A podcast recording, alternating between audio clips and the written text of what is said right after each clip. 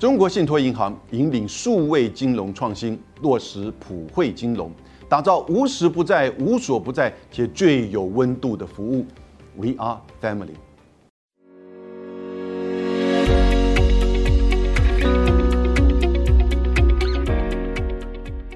各位好，我是杨永明。我们今天来看地缘政治与台积电。台积电在十二月六号在美国的亚利桑那州做移机典礼，然后呢？灌溉云集，科技大佬美国总统拜登都亲自的出席。但是看在我们台湾人、台湾媒体、台湾社会、台湾科技业的眼光中，其实是比较复杂的。因为不是才去年一直到今年，张忠谋在很多的场合也不断的说到美国投资设厂成本很高，起码高出五成。那为什么他又做了这样子的一个转变，从一个厂增加到三个厂？从一百二十亿增加到四百亿，到底是什么样的地缘政治的因素，使得台积电做这样子的一个投资的决定的变化？那中州谋在场合当中典礼当中说，全球化已死，或至少快死，那自由贸易也快死了，而且大概不太可能回来了。这是真的情况吗？他为什么会有这样子的感慨？护国神山一直是我们很标榜也很骄傲的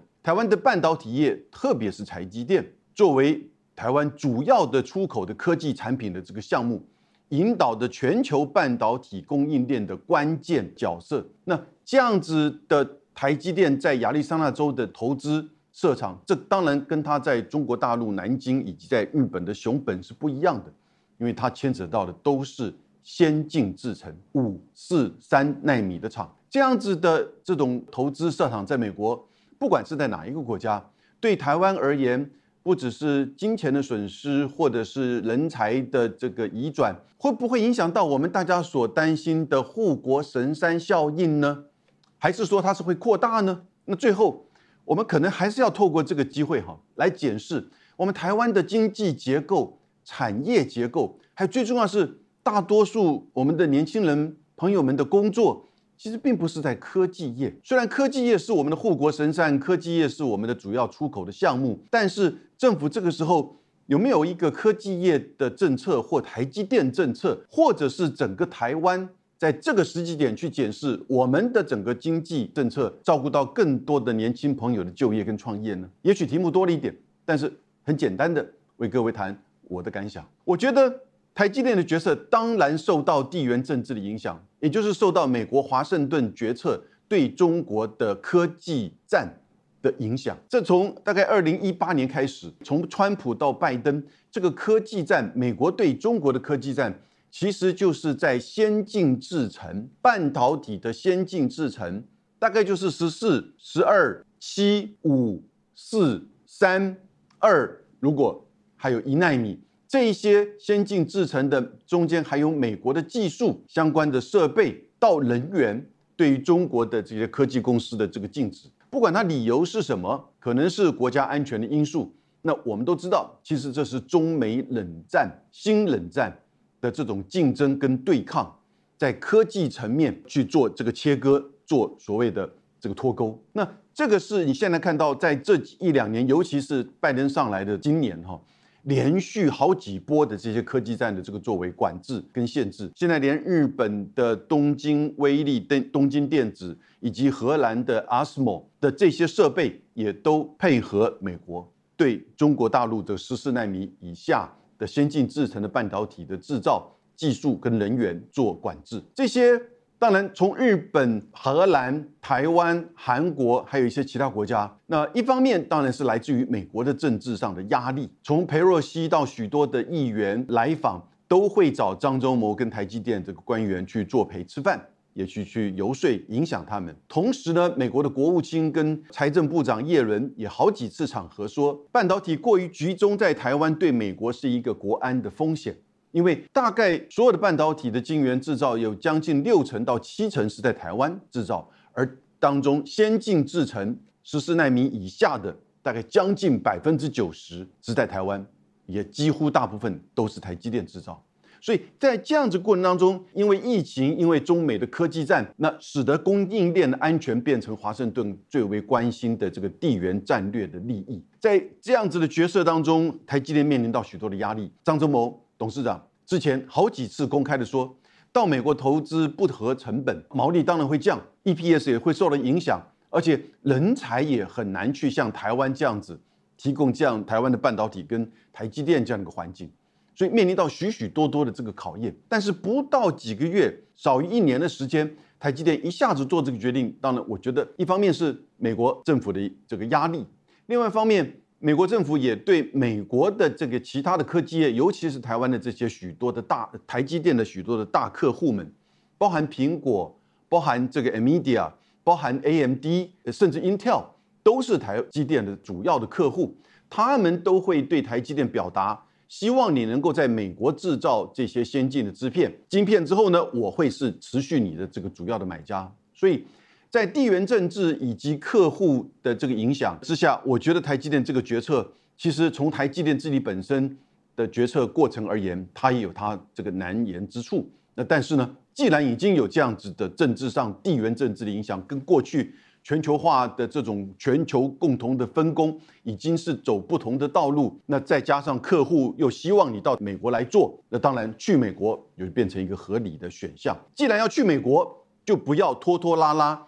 也许就从五纳米一下提升到四纳米，而且承诺接下来下一个厂就是三纳米。可是呢，当然他在 Arizona 旁边的这个厂旁边呢，其实是准备 Arizona 的这个政府的白皮书是希望他在那边盖六个厂。所以后来会不会有二纳米甚至更先进的这个技术也在那边设厂？哦，这我们就不知道了。但是呢，我在想台积电的这个作为，就如我刚才所讲的。是受到这个因素的影响的。当然，美国的大厂要求到台积电到美国来设厂，背后也有政治的因素。美国同时也端出来晶片科学法案，做许多的补贴。虽然台积电到现在钱还没有入袋哈，但是呢，这些补贴也是大概诱因之一吧。可是，在开幕典礼的场合，张忠谋董事长却说：“全球化已死，almost dead，自由贸易也濒临死亡。然后呢，要起死回生。”他觉得很不容易。我觉得从张忠谋董事长张忠谋的这个角度看，特别是先进制成的半导体晶片的制造，我觉得他是看到了，他认为方向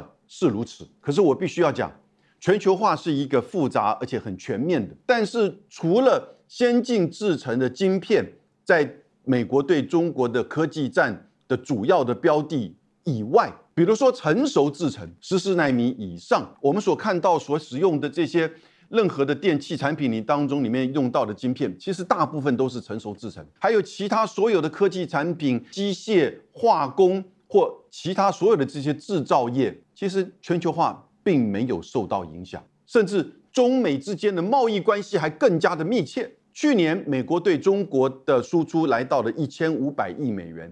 中国对美国的输出呢，来到了五千亿美元，所以中美贸易总和达到六千五百亿，而中国的这个出超达到三千五百五十三亿，又回到了川普对中国实施贸易战哦，就是提高关税将近二十趴的这个关税的二零一七年、二一八年的这个程度。所以事实上，经过了整个贸易战，不要忘记到现在美国对中国的进口的商品还是大部分可有高关税的哦，两成的关税哦，那。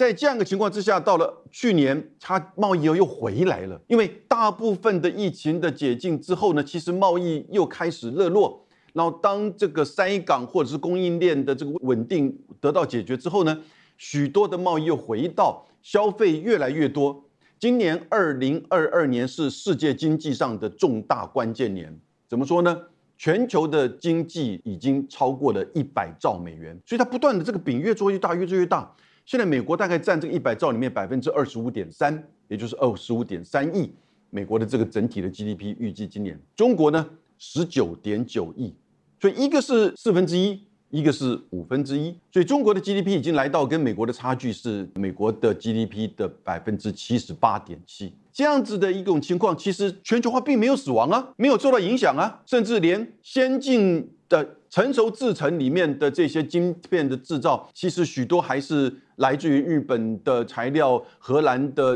技术或者是设备，当然，慢慢的，美国会不会将来把科技战、科技管制的这个范围扩大到别的领域？现在有说，也许面板，也许更进一步有部分的成熟制成的这个晶片，那这个都是看下一步美国会不会这么做。但至少到今天目前为止，这一些层面的全球化，绝大部分的国际贸易的全球化并没有受到影响。而全球化并不是只有贸易这个环节，可是呢，贸易呈现了很重要的全球化的关键。而这个贸易当然不是只有单纯的原料的贸易，或者是这个农产品的贸易，因为大部分的产品其实都是经过很多国家不同的分工。光一个 iPhone，你知道吗？它可能在往往返返参与的这个国家，在不管是从原件还是部分的这个技术设备，十几二十个国家，最后也许是在红海的郑州厂组装完成，但它可能来自于超过几十个国家不同的这些参与，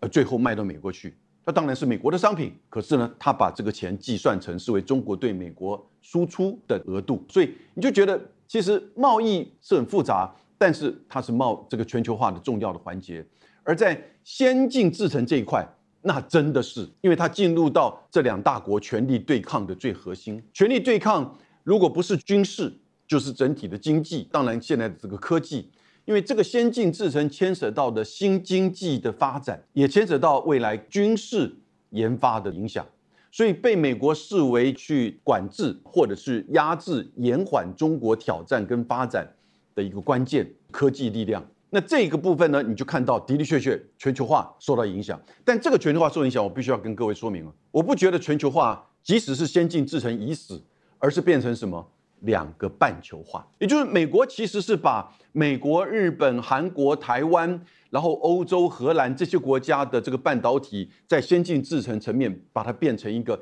在自己内部流通，而且不会技术外流、设备外流、人员外流的这样子的一个供应链。这个供应链呢，跟原来的一整个包含中国跟其他的厂商的哈。这种整体的全球化不一样，他把一切为一半，也就是美国的朋友圈们的半球化。但另外，中国当然也在面临到这个挑战的时候，他也在做发展。据说这个媒体报道，路透社说，中国已经决定要投资一兆美元在这个新的半导体的研发上面。当然，过去他也做了许多的这个投资，那并不成功。现在他面临这个考验挑战。会不会成功？如果成功，什么程度？要拖多久？这个都不知道。但不管怎么样，它变成自己的这个半球化。但 again，我再强调哈，这个是在先进制程、成熟制程的层面，其实并没有。最多有许多台湾的科技公司，它必须要写一些报告给美国的这个商务部，寻求美国商务部同意出口到华为，因为华为这个是它用公司的这个层面来全部的禁止。但是呢？有一些牵扯到美国的关键技术的，其实只要写报告，他就可以同意你出售给华为。美国的商务部因此还被美国的国会议员批评，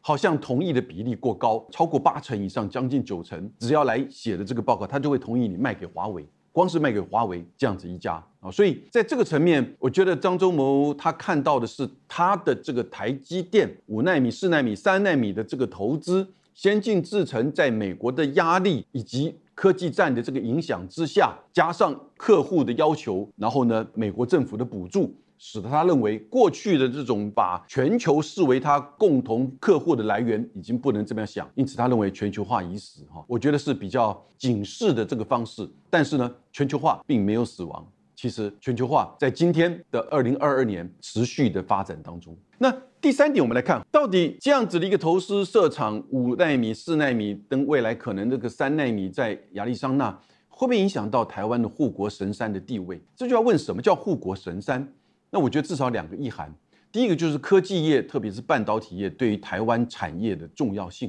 第二个就是说这是战略层面。它会不会引来，就是说，美国对于台湾安全的重视？美国对于台湾安全的重视，其实在没有科技产品或半导体或台积电之前，一直也都是它关键的重视的议题。两岸之间的这个稳定，可是因为半导体产业，美国就提出个概念叫“细盾”，也就是说，这是不是一个像是防护罩一样？或者是一个一一门保护盾，因此呢，美国会加强对台湾的这是安全的重视。我觉得先看对于台湾半导体跟台积电作为台湾主要的就是这个产业哈，我觉得这个并不会受到台积电在 Arizona 投资的影响太多，因为比例上而言，它其实就算是完全的量产之后，也大概占台积电整个每年生产的晶片的晶圆的片数可能百分之三，那也许不到百分之十，将来也许会有一些调整。这些技术这个工程师到那边五百名，也许将来三个厂都成立之后一千五百名，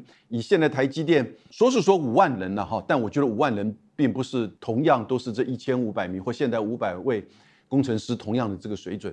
但我想，至少台积电民有将近一万人左右是类似这样的背景跟这个能力吧，所以比例上我并不会这么担心。也就是说，对于台湾的科技产业，对于台积电的这个产能以及它在台湾的持续的投资的这个冲击跟影响，会影响的是什么呢？会影响的，我必须要说，这是华盛顿的这个决策。因为他会觉得，你看拜登这次说美国制造回来了，我们心里想，怎么怎么是美国制造？这不应该是台湾制造吗？而且还是台湾的工程师去制造。那当然，他要聘用一些当地的这个员工，那把他送到台湾来。可是呢，的的确确，他是在美国制造的，他也是为美国的客户厂商在制造晶片。所以拜登这么说的时候呢，其实也的的确确。他会不会因此对于过去比较担心，哎，怎么半导体都集中在台湾，所以我们要更加重视台海的安全？那因此会不会有怎么样的这种影响？我觉得这个影响不能排除。也就是说，过去认为当两岸发生战争，华盛顿会这边认为，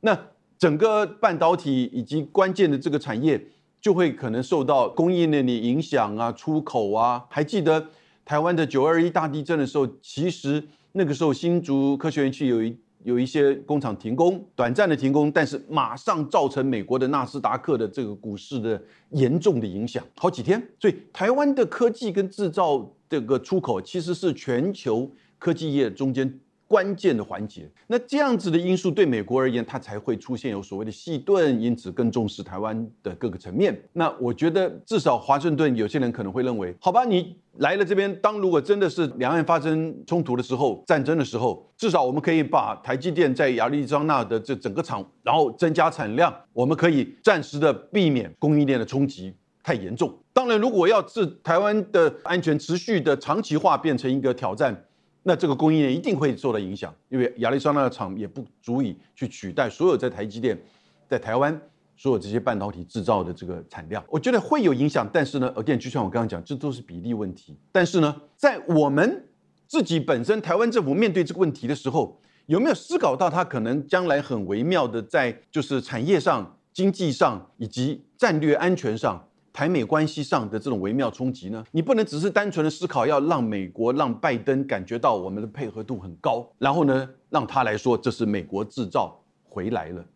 那其实事实上并不是如此。我们在这个里面有我们的筹码，但是我比较少看到我们政府把它作为确保我们台湾半导体、台积电在台湾持续生根发展，以及跟美国寻求更密切的科技、经济到战略。上的这种合作的这种筹码来使用，也许在关起门来，他们是有谈到这个问题。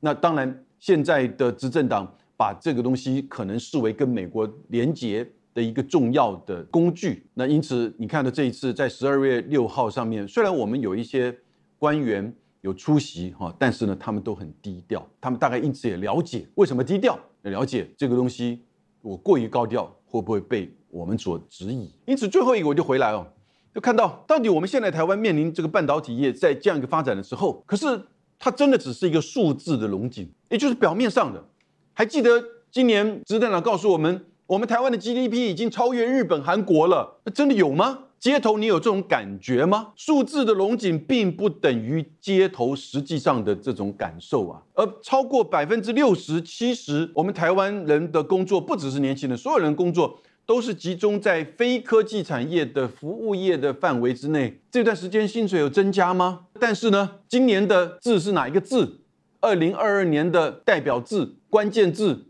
是涨。那也就是说，万物都在这个涨价。所有我们面临到的一些东西，剪头发也涨价，挖米霜也涨价，很多东西都涨价了。那可是薪水并没有涨啊。这个涨只有讲物价而已，薪水完全没有涨。而大部分服务业产业的人并没有感受到。台湾的数字龙井半导体的发展